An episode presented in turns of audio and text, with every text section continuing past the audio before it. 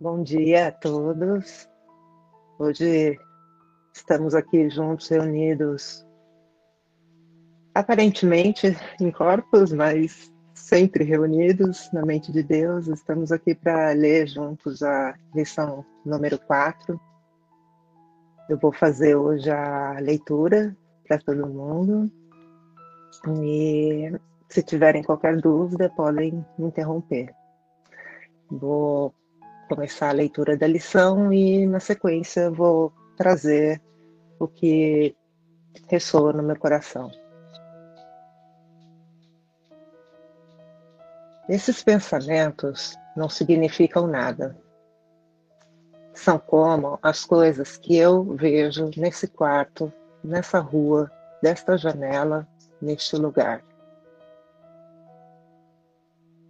Distintos dos anteriores, esses exercícios não começam com a ideia para o dia.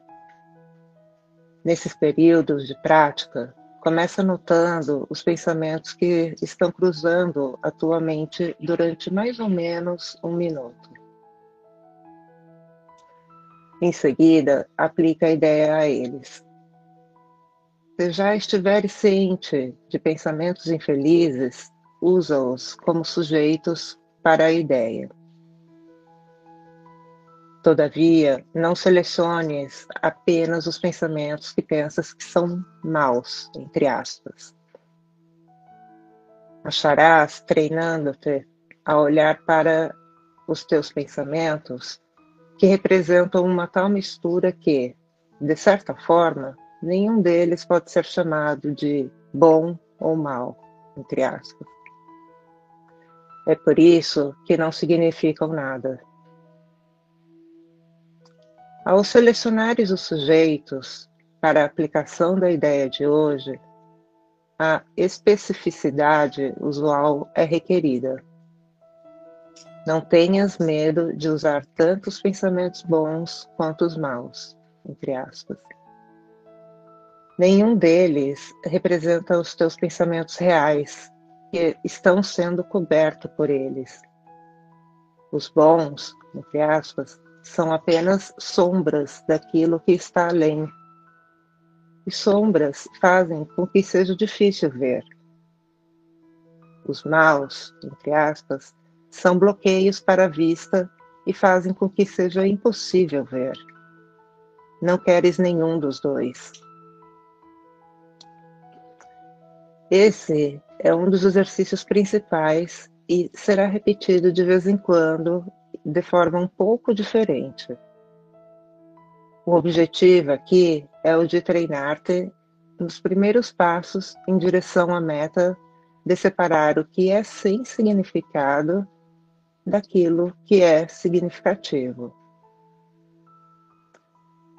É uma primeira tentativa no propósito de longo alcance de aprenderes a ver o sem significado como estando fora de ti e o significativo dentro de ti. Também é o começo do treinamento da tua mente para reconhecer o que é o mesmo e o que é diferente. Ao usares os teus pensamentos para a aplicação da ideia para o dia de hoje, Identifica cada pensamento pela figura central ou evento que ele contém. Por exemplo, esse pensamento sobre preenche a, a lacuna não significa coisa, não significa nada. É como as coisas que vejo nesse quarto, nessa rua e assim por diante. Também podes usar a ideia para algum pensamento em particular que reconheças como danoso. Essa prática é útil, mas não é um substituto para os procedimentos mais casuais que devem ser seguidos para os exercícios. Contudo, não examines a tua mente por mais de um minuto aproximado. Ainda és por demais inexperiente para evitar uma tendência a preocupar-te de forma inútil.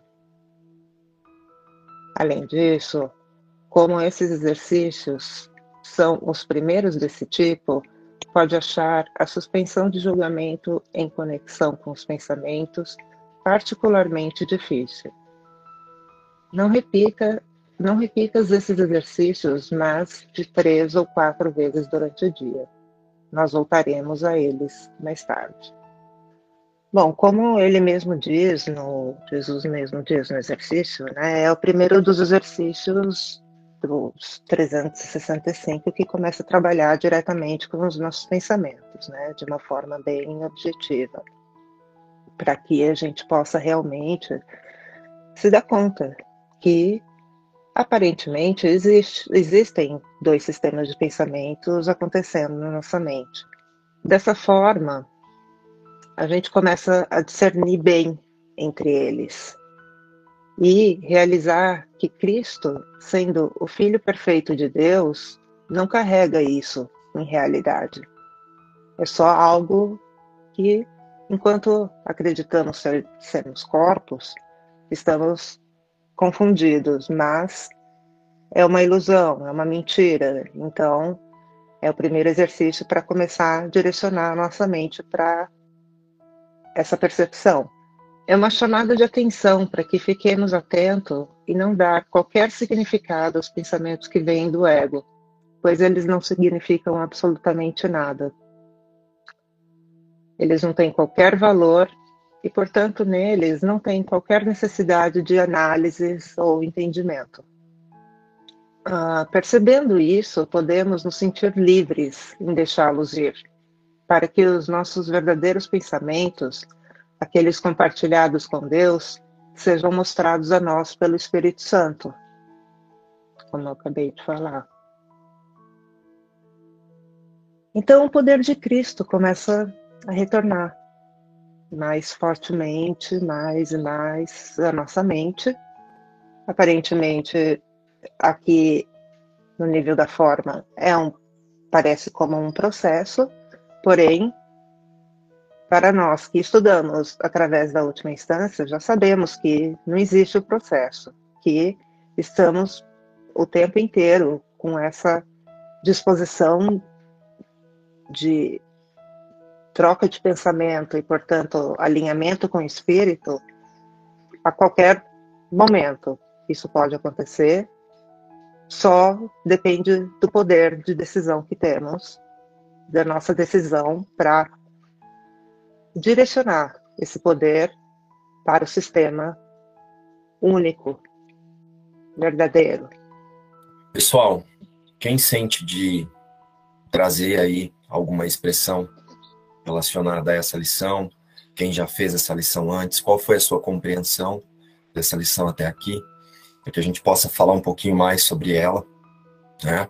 O objetivo do nosso grupo é estudar essa lição para que a gente possa colocar ela em prática, alinhada, alinha, alinha, alinhando a nossa mente com os nossos pensamentos reais, né? Que existe uma tendência no nosso autoconceito de tentar trazer a verdade para a mentira, a verdade para a ilusão, usar a verdade para manter o que a gente pensa. E Jesus está nos convidando a soltar o que a gente pensa. Mas é muito importante agora se cada um sentir, olhar, né? Realmente, para a gente começar a prática dessa lição, o que, que é que eu penso? O que, que eu estou pensando sobre tudo isso que eu ouvi? O instante santo começa aí. Né? Porque nesse momento, se você entrega tudo que você está interpretando sobre o que você recebeu agora, o Espírito Santo pode fazer o ajuste necessário para que você mantenha na sua consciência somente os seus pensamentos reais. Uma coisa que aqui na minha prática eu tenho usado muito é ficar atenta aos pensamentos e quando vem um pensamento assim, eu não consigo ou tá difícil para praticar, é, eu tenho usado muito uma, um pensamento que o Márcio uh, nos deu agora, não sei se foi ontem, ontem, ontem, ele diz assim: observa que o que não cabe para Deus não cabe para nós. Então a gente pensa assim: Deus diria que isso é difícil. Você imagina Deus pensando assim, que, de, que, que é difícil? Imagina que Deus diz: Eu não consigo? Então não cabe para mim também. Então eu olho para esse pensamento e volto para os meus pensamentos reais, que na minha mente contém só pensamentos que eu penso com Deus. Então, é, esse discernimento que é muito importante a gente fazer momento a momento, instante a instante, cada vez que esse pensamento nos convida a, a estacionar onde a gente está, né, nesse eu não consigo, imediatamente dizer, mas Deus pensaria isso? Ah, não. Então, não é meu pensamento também. No caso, ele está falando aqui para quem está iniciando o livro de exercícios, está começando a, aprender a olhar para a mente. Então, ele sugere, né, de 3 a 4, não mais do que 3 a 4, né, certo? Então, assim, o que ele está dizendo? Estes é, também podes usar a ideia para algum pensamento em particular que reconheças como danoso. Isso é se surgir. Por exemplo, se você notou que tem um pensamento que, que é danoso, se surgiu alguma coisa que você viu que, você está reconhecendo como danoso, você vai aplicar a ideia, né? Mas o que ele diz é assim, essa prática é útil, né? Quando você nota esse pensamento danoso, e você vai praticar a ideia, você, né, com esse pensamento, essa prática é útil, mas não é um substituto para os procedimentos mais casuais que devem ser seguidos para os exercícios. Porque o que ele está convidando a gente a entender é que qualquer pensamento que você tenha é irreal. Qualquer forma de pensamento que você tem que apareça para você em palavras é irreal, é, é, é inexistente. Por isso que não significa nada. O que é um pensamento danoso? Um pensamento danoso é qualquer pensamento que está te gerando alguma sensação que não seja paz. Se você observar o seu conteúdo mental, tem muitos pensamentos danosos aí, né? Você está ansioso porque agora é, sei lá, você está fazendo uma faxina em casa e você está preocupada com o almoço, isso é um pensamento danoso, porque está tirando você do momento presente e te colocando no futuro. Você está com medo de que alguma coisa aconteça num futuro que ainda não chegou. Então, tem N expressões de pensamentos que são danosos. Então, é, existe uma tendência também de eu levar a minha consciência para dizer que pensamento danoso é eu pensar que meu filho vai sofrer um acidente. Pensamento danoso é eu pensar que ah, uma desgraça vai acontecer. Não é só isso. Pensamento danoso é tudo que está tirando a sua paz. E eles geralmente são recorrentes, assim, eles ficam vindo para te dizer: ó o perigo aqui, ó o perigo aqui.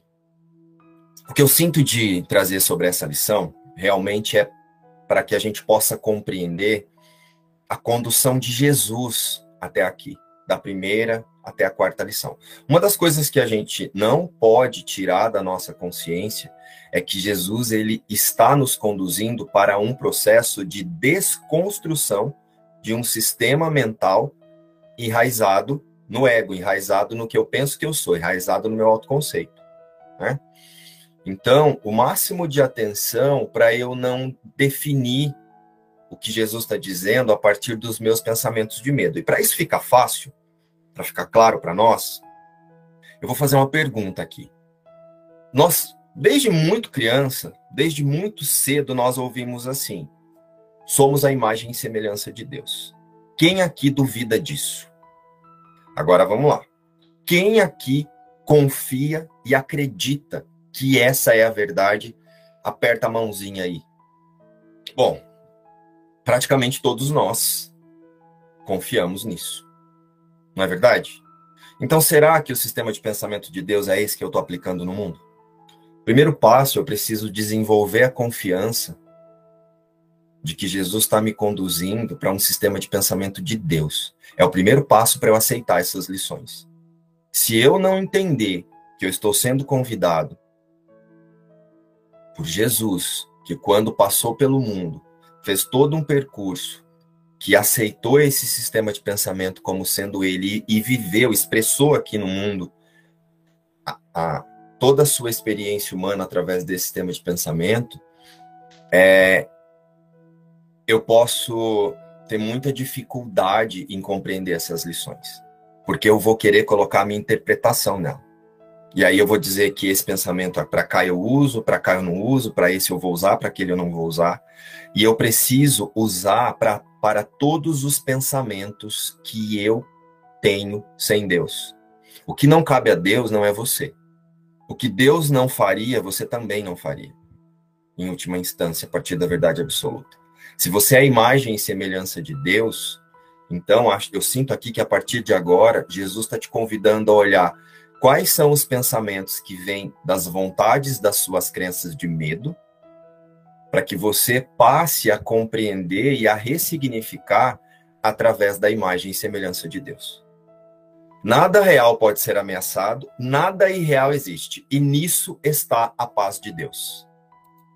Jesus está nos conduzindo para a confiança do que, se eu permaneço à imagem e semelhança de Deus, isso não foi mudado. O que é irreal? O meu sistema de pensamento, que é baseado na minha individualidade, no que eu penso que eu sou e não no que eu sou de verdade. Então, nós temos que ajustar o nosso foco para conhecer o que é real e ficar atento a quando é que eu estou querendo usar esses pensamentos que Jesus está compartilhando comigo para melhorar a vida do personagem. Para querer trazer. Sabe, tem uma coisa que acontece conosco aqui, estudantes e quando você é um buscador da espiritualidade, que é a vitrine espiritual. Você começa a trazer conteúdo espiritual para você ficar mantralizando aquilo, para você dizer que você sabe quem é Deus, onde está Deus, mas assim, o saber vem da prática, vem da aplicação. O conhecimento vem da confiança do que o que Deus diz é real, do que o que Deus fez não mudou. Jesus ele está nos convidando a conduzir a nossa consciência para uma percepção verdadeira. E através dessa percepção verdadeira, nós relembraremos a visão, nós acessaremos, nem sei se a, se a palavra é essa, né? Porque isso é um sentimento, é uma, isso é uma verdade, e verdade não se põe em palavras, né? A verdade ela é sentida. Então sintam comigo. A partir da prática da nossa visão, da nossa percepção verdadeira, né? A gente ajustando o nosso sistema de crença para um único sistema de crença, que é o sistema de crença de Deus, que é o amor, é... nós passamos a ver, a olhar para o mundo e ver. Nós recebemos a visão, a visão de Deus, a visão de Cristo, que é o que aconteceu com Jesus. Quando Jesus, o homem, passou pelo mundo foi esse percurso na mente, que é o percurso que ele nos ensina a fazer agora, em milagres. Então, o que é o milagre? O milagre é a minha decisão pela percepção verdadeira e pela visão. Eu ajusto o foco para uma percepção verdadeira dos fatos. Com isso, o Espírito Santo me traz a visão verdadeira da irrealidade do, do que eu penso separado de Deus.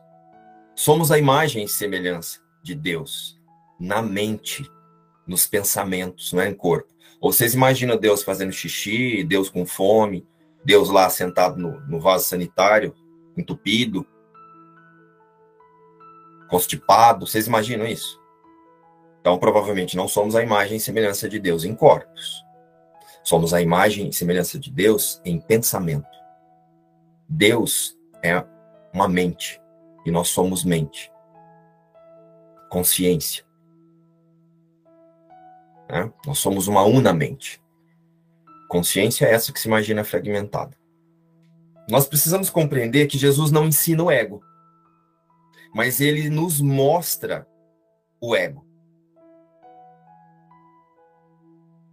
Que é o nosso que, que, que é o, o sistema de, de pensamento que o nosso autoconceito aprendeu a chamar de eu, que é o eu psicológico, que, como eu repito aqui, a Ing fala.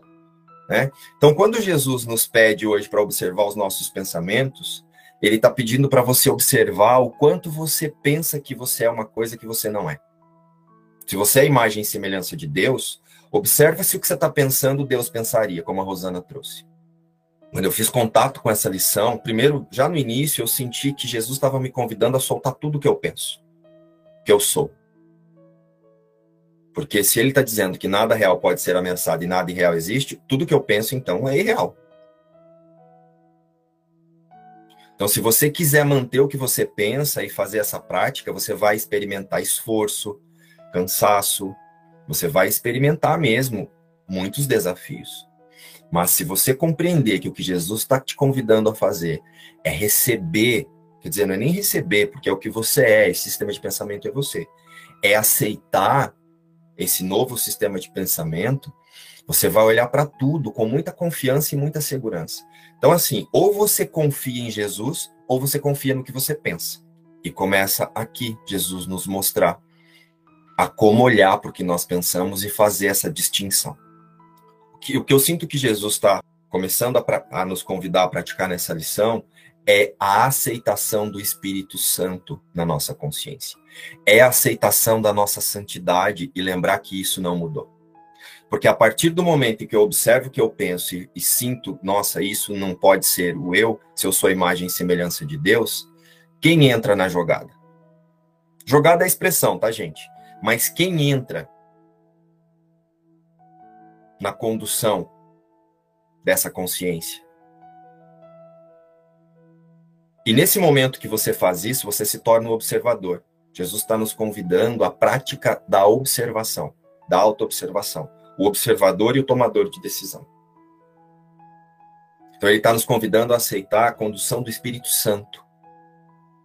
Então ele está nos ensinando a olhar para o que nós pensamos, para que eu possa, não é negar o que eu estou pensando e, ah, vou negar, dizer que não existe, é irreal, blá blá blá, porque a gente, nesse primeiro momento, a gente nem consegue fazer isso.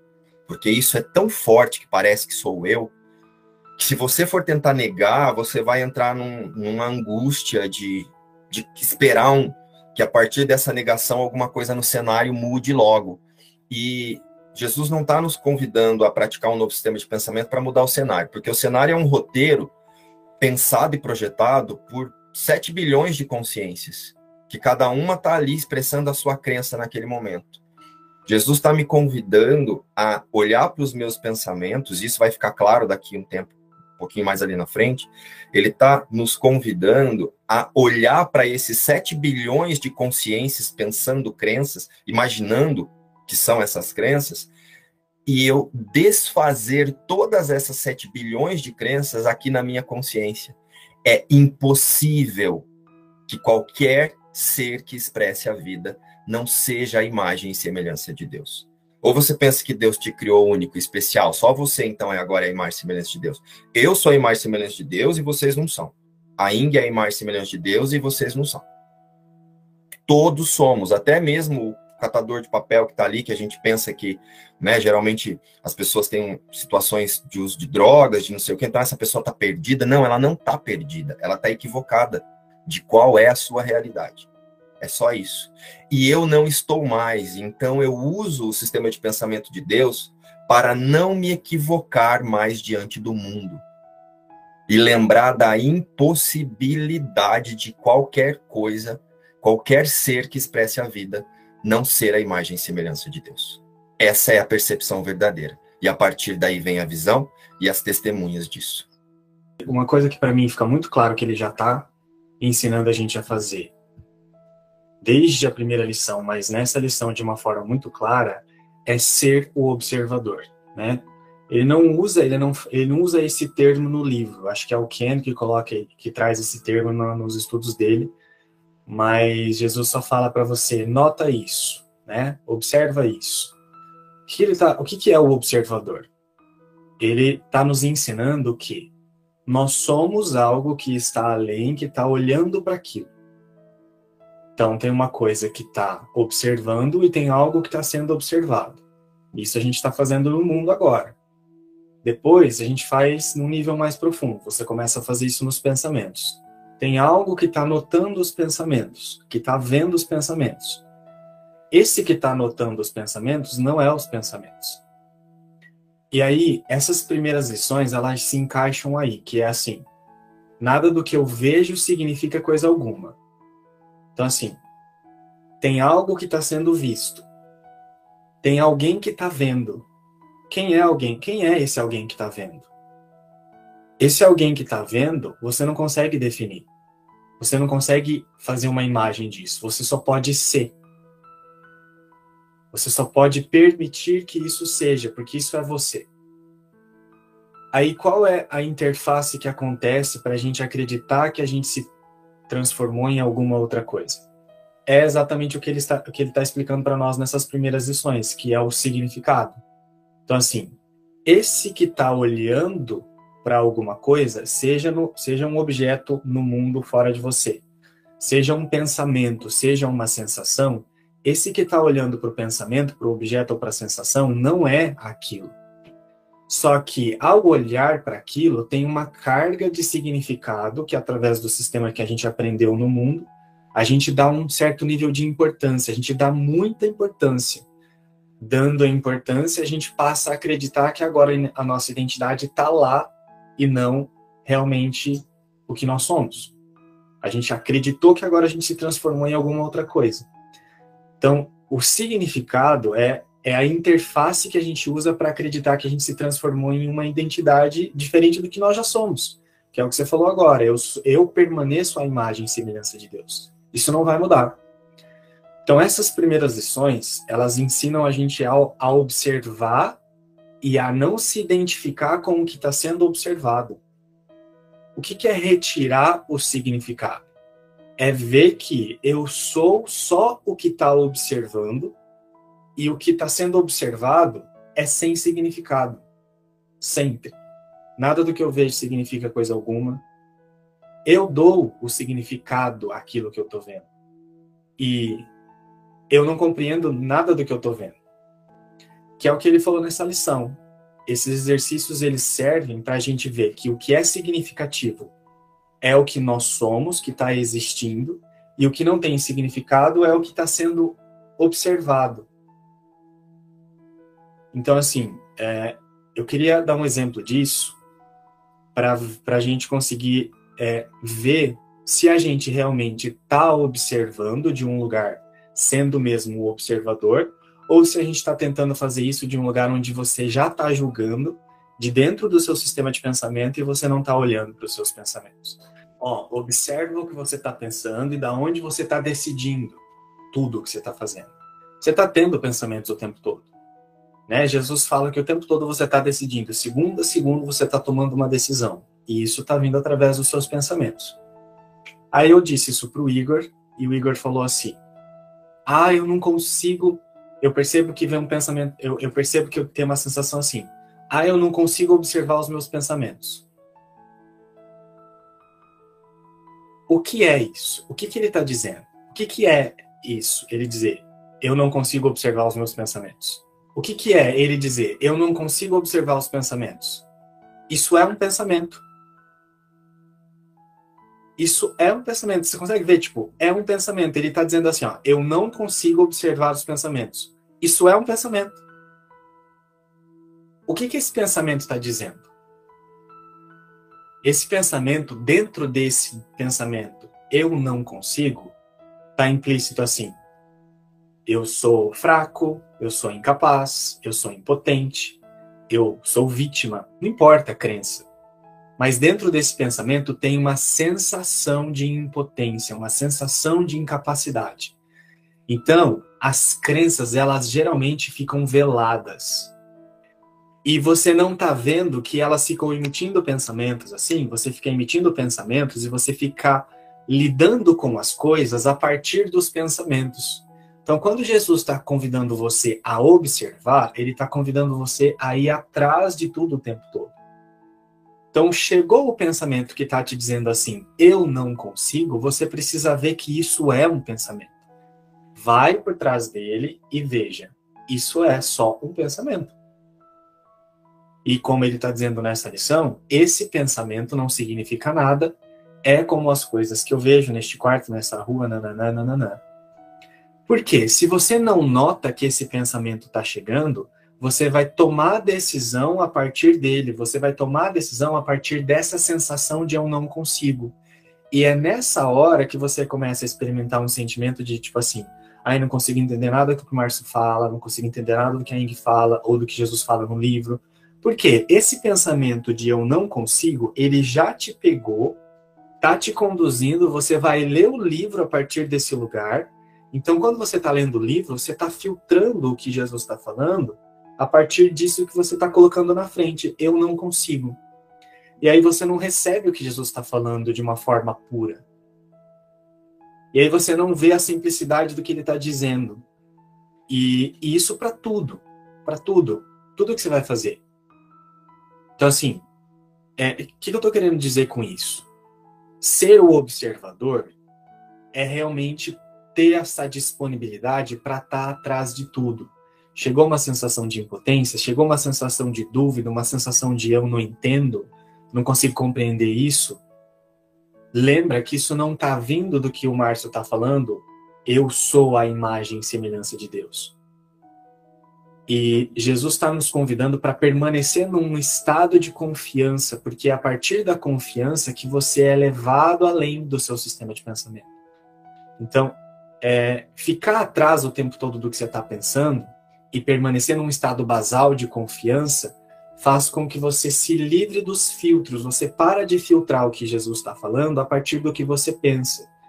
E aí, vendo que você está fora dos filtros, você passa a sentir já a força do que ele está falando.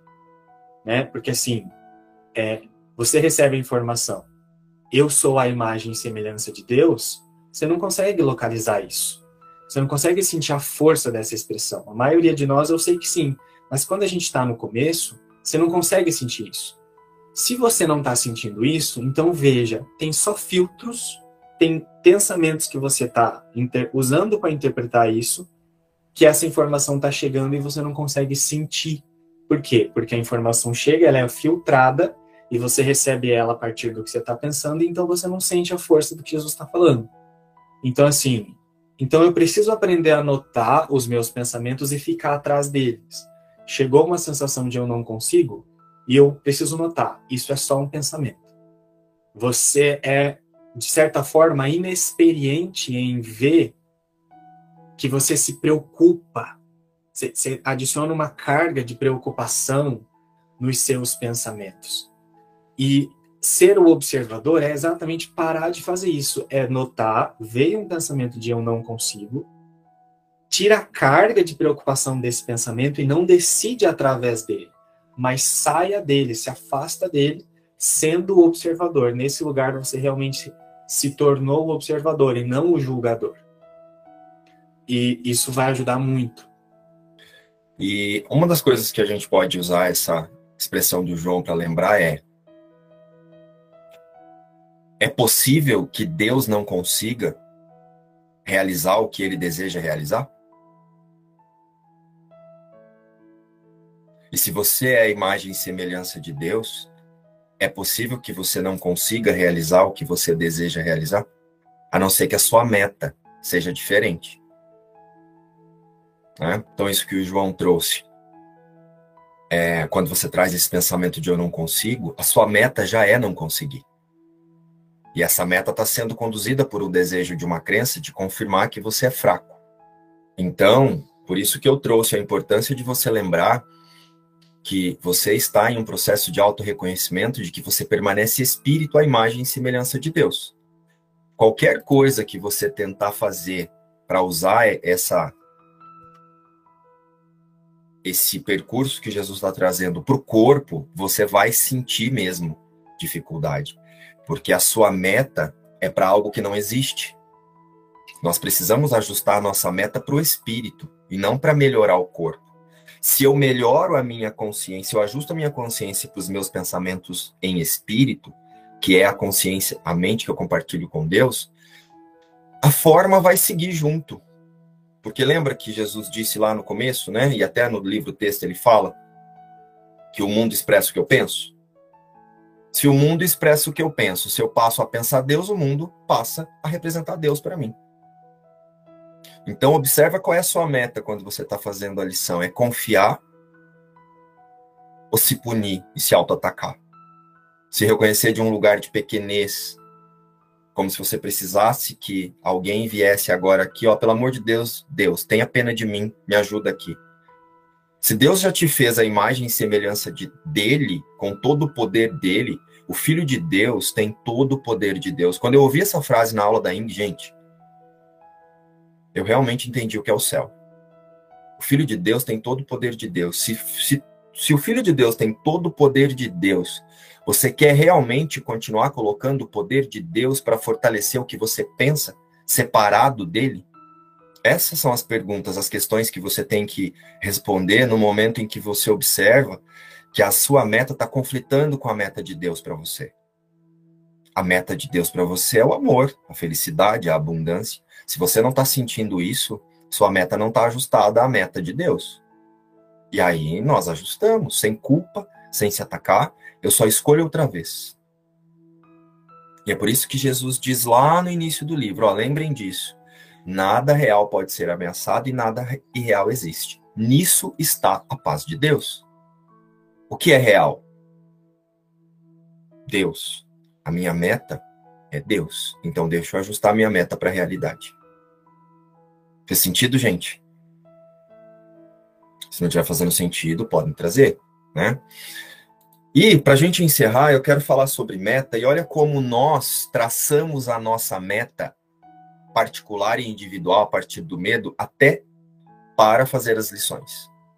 Eu gosto muito dos textos do Ken, assim como eu já fiz contato com alguns livros do, do David. Tem um livro do David chamado O Verdadeiro Propósito, foi a Juliana que me indicou, que eu gostei bastante. Mas até mesmo na hora de escolher essa leitura complementar, eu preciso observar a minha meta. Se eu vou fazer isso de um lugar de falta, eu só vou usar essa leitura para comprovar que me falta. Então, é, antes de você buscar qualquer conteúdo, observa a sua devoção e onde está a sua fé. Porque você vai usar tudo que você lê, assiste e ouve, muitas vezes, para comprovar o que você pensa sobre você. Ah, eu não consigo fazer o que essa pessoa está dizendo. Ai, nossa, isso aqui, será que um dia eu vou conseguir alcançar essa mentalidade que o Ken está descrevendo nesse, nesse texto? Nossa, mas eu tenho muita coisa para retirar da frente ainda. Que foi o que aconteceu num áudio que eu coloquei, eu não me lembro quem foi, foi lá e falou assim: Nossa, tô vendo aqui que eu tô muito errada. A meta dessa consciência é reconhecer, reconhecer nesse lugar mentiroso, que não é a imagem e semelhança de Deus. Vamos ajustar o foco para o auto-reconhecimento de que somos a imagem e semelhança de Deus. Então, sente que toda vez que você ajusta o foco para a imagem e semelhança de Deus, a meta muda. Você tira a meta do medo e passa a ter a meta no amor, a meta em auto-reconhecer-se perfeito, curado e íntegro. Vocês vão me ouvir falar muito sobre isso. Lembrei aqui de que no livro Jesus diz: Eu sou um pensamento na mente de Deus. Então, é impossível jamais acontecer da mente unificada se separar. E se a gente ainda pensa assim, é porque a gente está insistindo nessa divisão, o que é uma ilusão. Então, é ajustar o foco, ajustar o foco para a verdade. Vamos fazer um combinado aqui e depois vamos contar lá no grupo como é que esse combinado está fluindo ao longo do dia. Vamos combinar de manter na mente a cada segundo que permanecemos à imagem e semelhança de Deus. Olha só, aconteceu alguma coisa no seu cenário, você se conectou com uma cena que te traz medo, Espírito Santo, fortaleça na minha consciência que eu permaneço à imagem e semelhança de Deus. E aplica a lição. Vamos trabalhar hoje, junto com essa lição, a certeza de que permanecemos como Deus nos criou. Combinado?